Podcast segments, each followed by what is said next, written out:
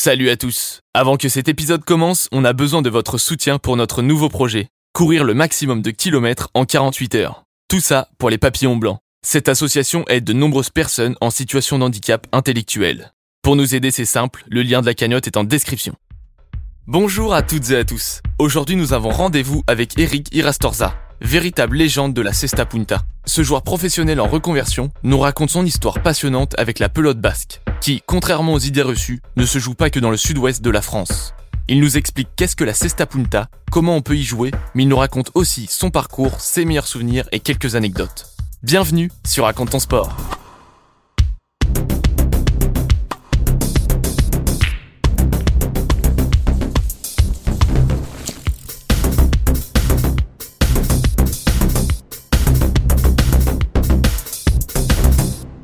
Donc j'ai découvert la Cesta Punta quand euh, mes parents ont déménagé d'un petit village qui s'appelle Ustaritz à, Bidar, sur la côte basque.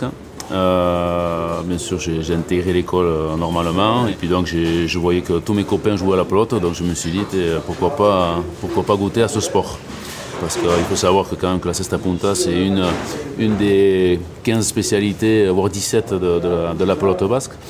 Et donc ça m'a tout de suite plu. Voilà, j'ai beaucoup adhéré à ce sport en suivant. J'avais fait du, euh, foot un peu avant, mais bon, c'était pas trop mon, euh, ma tasse de thé. Et bon, malheureusement, la première année, euh, la première année a été un peu chaotique parce que j'arrivais pas à attraper une pelote, donc ça a été quand même compliqué. Mes parents, mes grands-parents qui m'amenaient étaient un peu désespérés. Et puis au bout d'un an, il y a eu un petit déclic. Euh, voilà, euh, j'ai commencé à intégrer ben, la, bonne équipe de Bidar. Et puis euh, au bout d'un an et demi, on a été champion de France poussin. Donc à partir de là, ben, tout s'est enchaîné puisque ensuite, par mon physique, je pouvais doubler les catégories, donc même tripler des fois les catégories. Donc j'étais entre poussin, Benjamin minime, voire minime cadet junior et tout ça jusqu'à jusqu'à senior. Donc euh, voilà, et puis j'ai euh, honnêtement j'ai vraiment vraiment adoré cette spécialité euh, par sa vitesse. Et, ensuite intégrer toutes les, toutes les sections un peu qu'on dit sport-études avec en combinant les études et le sport jusqu'à l'âge de 21 ans où je suis parti, je suis parti aux États-Unis. Pour parler des règles un peu de ce sport, c'est simple et un peu compliqué, mais bon, euh, voilà, euh, c'est déjà une spécialité où la pelote va à 300 km/h, entre 250 et 300 km/h. Donc c'est quand même vraiment, euh, vraiment le sport de balle le plus, rapide au monde, d'après ce qu'ils disent. Et c'est aussi ça qui, qui, fait un peu le charme de, ce sport, parce qu'on en a vraiment des sensations qui sont un peu, qui, sont un peu uniques. On joue dans une enceinte où il y a un mur en face, un mur à gauche et un mur derrière avec une ligne qui sépare un peu le, cours avec euh, la, contre-cancha comme on appelle, où euh, c'est normalement la pelote, si elle rebondit là-dessus, c'est faux. Voilà. Euh, donc le, fronton est délimité par des lignes. On voit aussi des numéros au mur, notamment du 1 au 13. Il faut savoir que le service doit être servi donc, entre le numéro 4 et le numéro 7. c'est comme au tennis, il y a double faute, donc à la deuxième but qui est faux, le point revient à l'autre équipe. Le but, c'est quand même d'attraper la pelote plus que l'adversaire. Voilà, on joue quand même dans un jeu un peu indirect puisqu'on tape la pelote sur, un mur et euh, les adversaires doivent la reprendre et la, rattraper. On peut se servir de tous les murs. Donc c'est ça qui fait aussi un peu la particularité de, ce sport, c'est qu'on peut utiliser le mur de gauche souvent.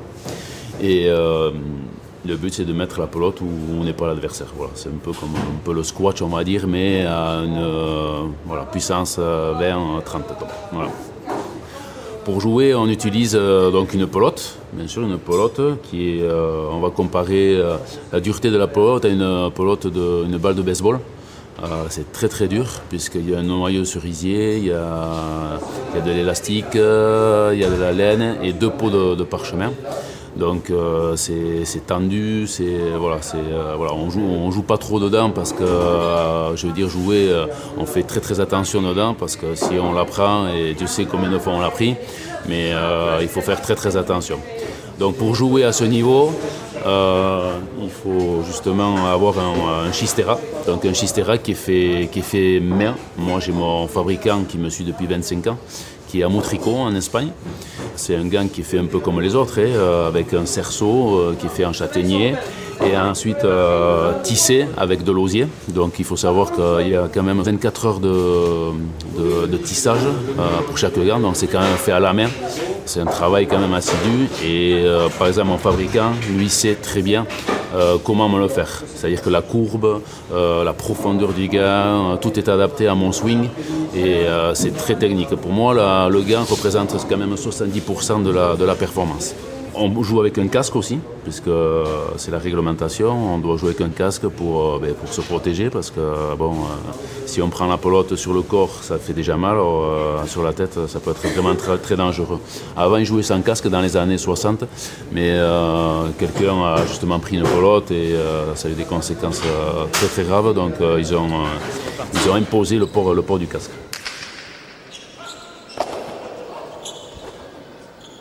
Donc moi j'ai commencé, euh, comme je l'ai dit, euh, en amateur à Bidart. Donc j'ai eu mon premier contrat à l'âge de 16 ans pour les États-Unis. Malheureusement, ou peut-être heureusement, mes parents m'ont dit euh, non, non, partir aux États-Unis à l'âge de 16 ans, ça va pas le faire. Donc on va faire quelques études quand même et puis faire, essayer de gagner, de gagner un peu tous les titres ici et après on verra. Donc c'est ce que j'ai fait, je suis resté ici, j'ai fait des études. J'ai gagné mon premier champion du monde des moins de 22 ans en 95 à Cuba. Euh, je suis resté ici encore, j'ai fait des études et puis euh, en 98 euh, ben, j'ai gagné le championnat du monde amateur à Mexico. Et ensuite je suis parti deux mois après, je suis parti à Miami en Comocro à l'âge de, 21 ans. Voilà. Arrivé là-bas à 21 ans, même si on a tout gagné ici, c'est quand même une remise, c'est quand même une remise en question parce que bon, euh, même si on a, tout, gagné ici, là-bas on arrive dans un, dans un cadre où il y a 60 joueurs. Et voilà, on, est, on, est, on repart à zéro. Quoi. Donc euh, il fallait faire ses preuves d'entrée là-bas. Euh, voilà. Mais bon, ça, ça, s'est bien passé, puisque bon, au bout de trois mois, j'ai, quand même gagné le tournoi le plus, le plus doté de, de Floride, qui s'appelait la NAF, qui n'existe plus, mais qui était à l'époque doté de 150 000 dollars. Donc c'était quand même un beau tournoi, avec les meilleurs de chaque fronton de Floride. Et euh, concours de circonstances ont fait que, euh, ben, joueur s'est blessé, que moi je suis rentré à sa place et que voilà. Et donc tout s'est enchaîné à partir de là. Ensuite, euh, ben moi j'étais parti pour, euh, pour, euh, pour un an et puis le fait d'avoir gagné ce tournoi et de faire partie des, des meilleurs de, Miami, ben, tout, tout s'est enchaîné. Hein. Je passais, je passais neuf mois là-bas, je rentrais trois mois ici l'été. Donc c'était, voilà, pour moi c'était idéal. Quoi. Je pouvais jouer de mon sport pendant toute l'année là-bas, rentrer ici l'été. Donc pour moi c'était idéal. Ça, je l'ai fait jusqu'en 2017. En 2017, je suis parti à Mexico, jouer euh, trois ans à Mexico. Donc quelques mois, puisqu'ils ont, ils ont, à partir de 2017, ils avaient refait le, fronton qui avait été fermé pendant 20 ans. Et euh, donc on a fait trois saisons là-bas, euh, une très belle expérience aussi parce que parce qu'il y a beaucoup d'affection là-bas, il y a beaucoup de, gens qui aiment ce, sport et voilà, ça a été ça a été une super expérience. Malheureusement avec le Covid, bon, ça s'est arrêté. Peut-être que l'année prochaine, il y, aura, une autre saison, mais euh, c'est vrai que c'était une super, euh, super belle expérience.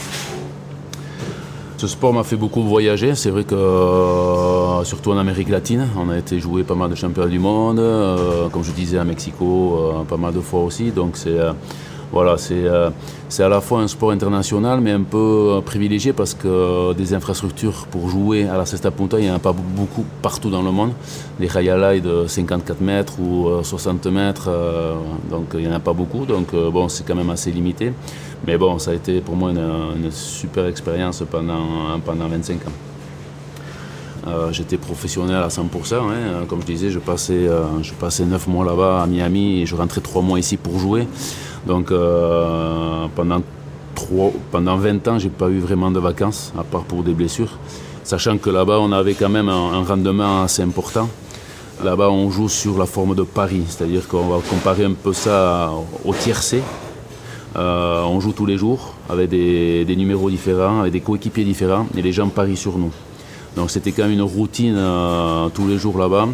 On peut le voir un peu euh, d'une manière un peu négative, négative parce que bon, toujours le pari, euh, mais pour nous c'était vraiment jouer de sa passion et, en vivre, donc pour nous c'était vraiment génial de, faire ça. Maintenant, la, situation est devenue que euh, pour en vivre, c'est très compliqué. Les gens ici, les joueurs ici ne, peuvent, plus, ne peuvent plus en vivre. Hein. Euh, chacun a un boulot à côté. Euh, voilà, ça, a beaucoup perdu aux États-Unis, donc les jeunes restent ici. donc c'est quand même assez compliqué de, de vivre de ce sport maintenant, entièrement, je dis. Voilà, ça peut être un très bon complément, mais en vivre à 100%, c'est très très compliqué.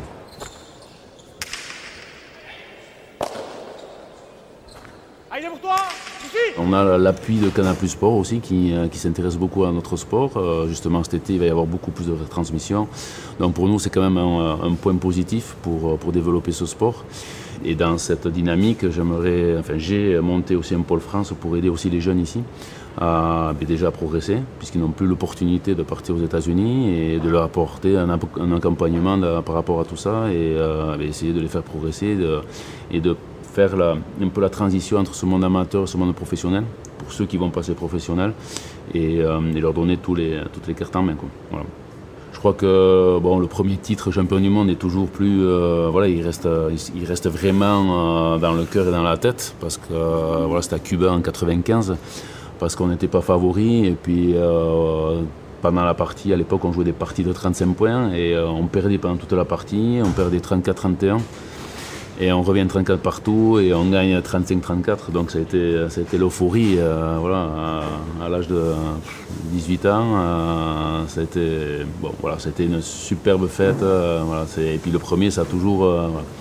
Après, j'en ai, ai beaucoup. J'ai eu aussi la victoire aux États-Unis qui m'a beaucoup marqué. un titre champion du monde en Espagne avec un Français, Pierre Echalus, en, en 2000 où là, euh, jamais deux Français avaient été gagnés euh, en Espagne pour un titre, euh, un titre de champion du monde. Donc les Espagnols qui ont toujours eu un peu le monopole de cette spécialité et qui ont toujours été un peu, un peu plus fiers que nous d'avoir ce monopole. Mais bon, le fait d'avoir été gagné là-bas devant eux, devant leur public, ça, a eu une petite, voilà, petite valeur. Et puis j'aime un peu ce, genre de, de relation un peu voilà, un peu, je ne veux pas dire conflictuel, mais bon, de, compétition qui, qui, donne un petit aspect euh, voilà, guerrier. Pour en revenir aussi un peu à, la victoire euh, en Floride, la, première année, euh, ça faisait deux mois que je venais d'arriver. Et ce tournoi de Floride qui, se joue, qui se joue au mois de, mars, qui se jouait au mois de mars, rassemblait les meilleurs, les meilleurs frontons de Floride. Donc on avait Fort Pierce, Orlando, Tampa, Miami, Dania, voilà. Et donc à cette époque, en, 1999, euh, il y avait deux équipes de Miami qui étaient représentées par. Euh, il y avait une équipe espagnole et il y avait un Français qui s'appelait Daniel Michelena, qui était le meilleur, euh, meilleur avant français du fronton, qui jouait avec un Américain. Donc ils ont commencé à jouer les deux premières journées et, la deuxième journée, l'arrière américain, il se, sur une droite, il se pète le rotateur cuff à l'épaule. Donc opéré le lendemain, bien sûr, ça, ça arrive. Et donc euh, le petit jeune qui était là, euh, ben, Michel il dit, euh, bon, ben, il dit au patron, bon, ben, moi je veux, jouer avec le jeune. Je veux finir la compétition avec le jeune. Et le patron n'était pas forcément d'accord, mais quand Michel a parlé, il écoutait quand même un peu plus.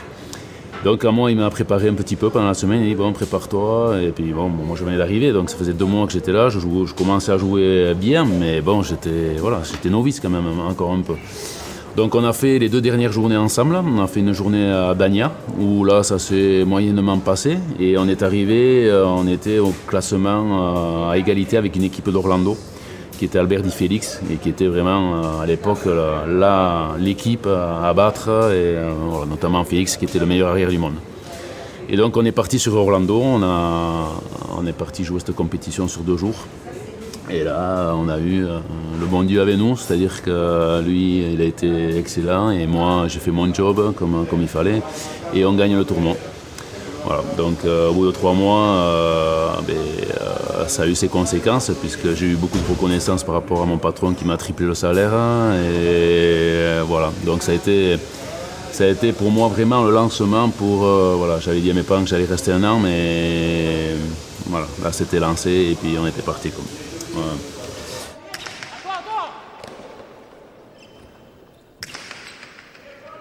Pour en revenir à cette année, c'est vrai que bon, euh, par rapport à la situation, euh, voilà, c'est difficile de se fixer des objectifs, mais euh, bon, j'ai eu, eu l'année dernière une, une, blessure qui m'a, qui m'a quand même handicapé ou peut-être qui m'a fait comprendre que bon, que j'étais peut-être pas loin de la, de la retraite. Donc, mais bon, voilà, j'ai été opéré et puis j'ai joué un tournoi l'année dernière au mois d'octobre à Fontarabie que j'ai gagné. sept mois après l'opération, donc je me suis dit ben, pourquoi pas remettre un peu pourquoi pas remettre un peu le, le, gain et faire une petite saison. Donc euh, moi pour le moment euh, ce que j'aimerais c'est faire la saison euh, d'été.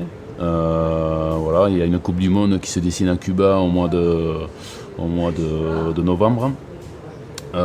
qui pour moi n'est pas trop mon objectif parce que c'est une Coupe du Monde et que je préfère me consacrer aux championnats du monde qui auront lieu à Biarritz en 2022. Voilà, donc euh, tout dépend de comment ça se passe au niveau, au niveau sportif cet été. On verra comment je me sens et puis j'ai assez de recul pour dire bon, j'y vais ou j'y vais pas, je me sens bien, je me sens pas bien. Je laisse plutôt la place à, des jeunes qui feront mieux que moi et, puis voilà. Donc euh, pour ça, moi j'ai voilà, j'ai pas de. S'il faut arrêter demain, on, arrête demain. Il n'y a pas de souci. Euh, voilà, c'est pas mais bon, tant que je prends plaisir et que euh, j'ai pas de douleur et que je peux, je peux encore jouer, euh, peut-être pas à mon niveau d'il y a 10 ans ou d'il y a 5 ans, mais bon, je sais quand même avec mon expérience ce que je peux faire ou ce que je peux pas faire. Donc voilà, je suis très, très objectif par rapport à ça avec beaucoup d'humilité. Mais par rapport à ça, euh, je commence un peu aussi à préparer euh, un peu l'après-carrière. Hein. Voilà, j'ai un restaurant sur, euh, sur Biarritz qui demande beaucoup de temps. J'ai une autre société aussi d'alarme incendie. je m'occupe des jeunes. Donc, par rapport à ce que je disais avant, j'ai monté un pôle France avec la Fédé. Euh, justement pour aider les jeunes à, progresser. Euh, il est évident qu'ils euh, s'entraînent avec, les clubs. et ce que, je ne remets pas en cause surtout, c'est l'implication des, bénévoles pour les entraîner.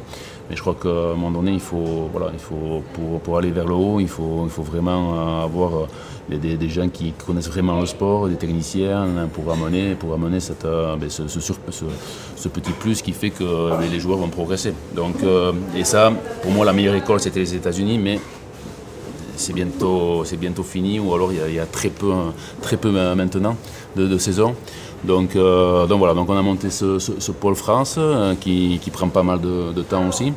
Et, ça, ça débouchera justement pour, ces jeunes sur, des sélections de, ben, pour les, compétitions internationales de, moins de 22 ans. C'est quelque chose qui me tient à cœur parce que j'ai envie aussi de redonner ça à mon sport.